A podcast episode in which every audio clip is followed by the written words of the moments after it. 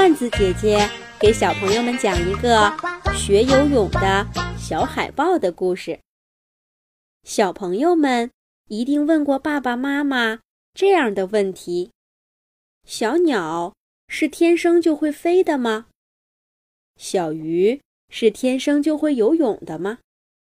其实呀，许多小动物都跟我们一样，也需要经过努力学习。才能掌握生活必须的技能。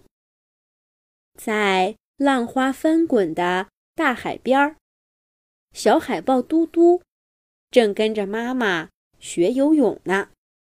你别看海豹的一生基本都是在海里度过的，它们却是在陆地上出生的。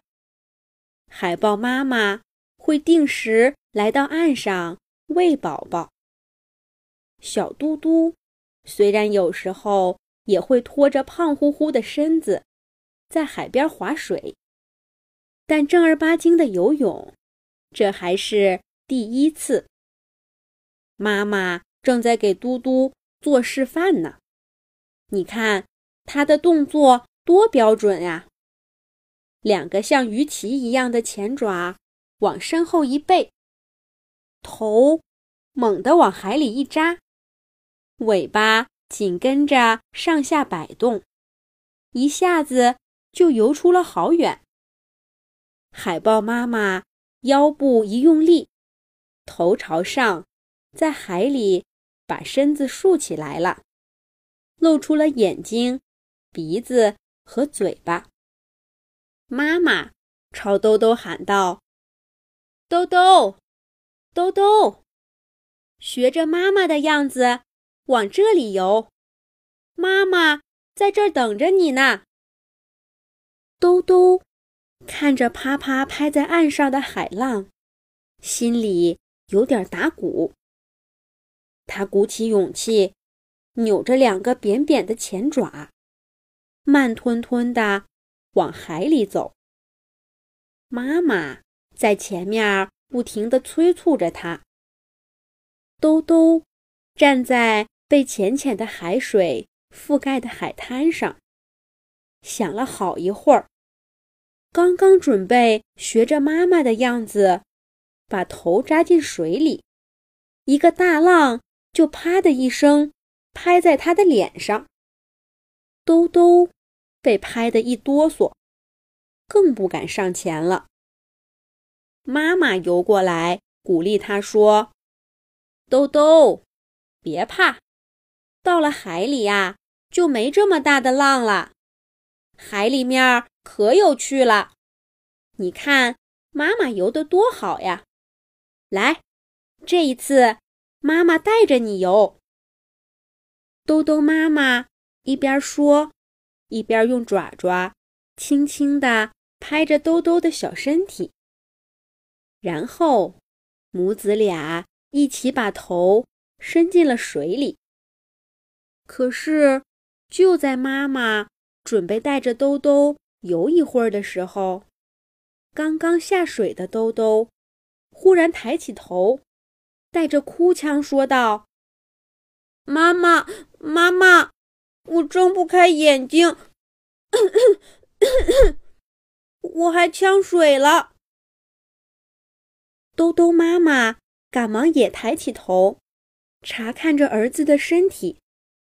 他发现兜兜没什么问题，于是又重新给他讲解了游泳的技巧。接下来，兜兜在妈妈的指导下反复的练习着，可是他对水越来越恐惧，怎么也不肯下海了。兜兜眼泪汪汪的看着妈妈，不停的问道：“妈妈。”我们为什么一定要学游泳呢？为什么一定要在大海里生活呢？我不能永远生活在陆地上吗？妈妈回答说：“小兜兜，这是因为大海里面有许多好吃的呀，而且我们的身体就是适合游泳的，在陆地上多不方便呀，也跑不快，也走不快。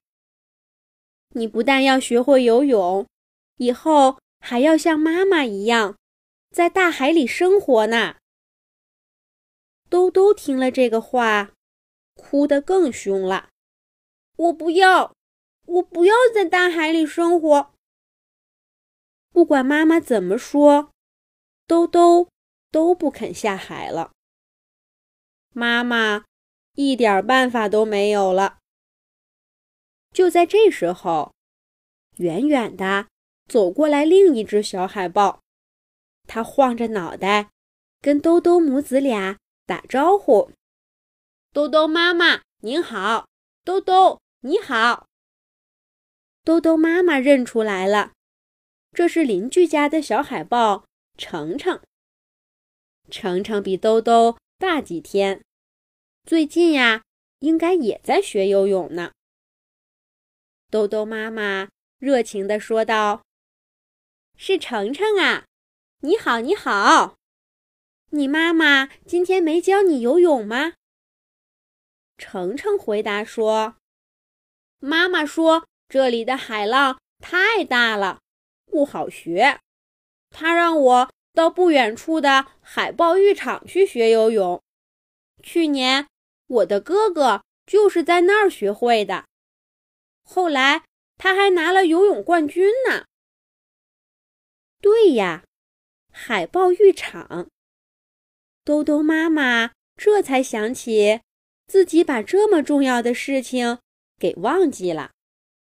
要知道，那里才是小海豹学习游泳的好地方啊！兜兜妈妈扭过头对兜兜说：“好宝宝。”都怪妈妈太心急了，你还是跟着程程哥哥去海豹浴场学游泳吧，在那儿你准能学会游泳。就这样，小海豹兜兜跟着比他大几天的哥哥程程，一起来到了传说中的海豹浴场。海豹浴场其实是一片。被巨大的岩石围起来的大水池，海水从石头缝里缓缓地流进流出。水不深，也没有吓人的巨浪。兜兜和程程赶到的时候，已经有一大群小海豹在里面游泳了。程程先一步跳了进去，他的技术。还不太好，没多久就探出头，大口大口的喘着气。程程在水里喊道：“兜兜，快下来，这里可好玩了。”兜兜还是有点害怕，他在岸边挪来挪去，始终下不了决心。突然，其他几只海豹。在兜兜的身后猛地推了一下，兜兜扑通一声掉进了大水池。他吓坏了，闭着眼睛拼命地挣扎着。这下推得太猛了，兜兜离岸边有点远，不管怎么扑通，都离不开大水池。兜兜紧张地划着水。可是慢慢的，他发现自己能控制身体的方向和位置，根本不用担心沉下去。兜兜很想知道自己在哪儿，他试着睁开眼睛，发现水里的世界很漂亮，到处都是美丽的海藻和鹅卵石。他的眼睛也没有疼，哈哈。原来游泳也没有那么可怕，看来妈妈说的是对的，我们海豹就应该生活在水里。兜兜在大水池里游了好一会儿，直到快喘不上气了，才一使劲儿，头朝上，直直地立在水里，把眼睛、鼻孔和嘴巴。露了出来。就在兜兜站起来的一瞬间，所有其他的小海豹都大声欢呼，庆祝又有一个小伙伴学会了游泳。就这样，兜兜和程程，还有其他的伙伴们，在这个大水池里玩耍了整整三天。经过这三天的练习，他们个个都是游泳小能手了。大家也都成为了好朋友。三天以后，又有一批小海豹陆陆续续的来到了这个大水池。兜兜他们在大水池里做了最后一个游戏，然后拖着胖乎乎的小身体。排着队，走向了真正的大海。这一次，兜兜和他的伙伴们都准备好了。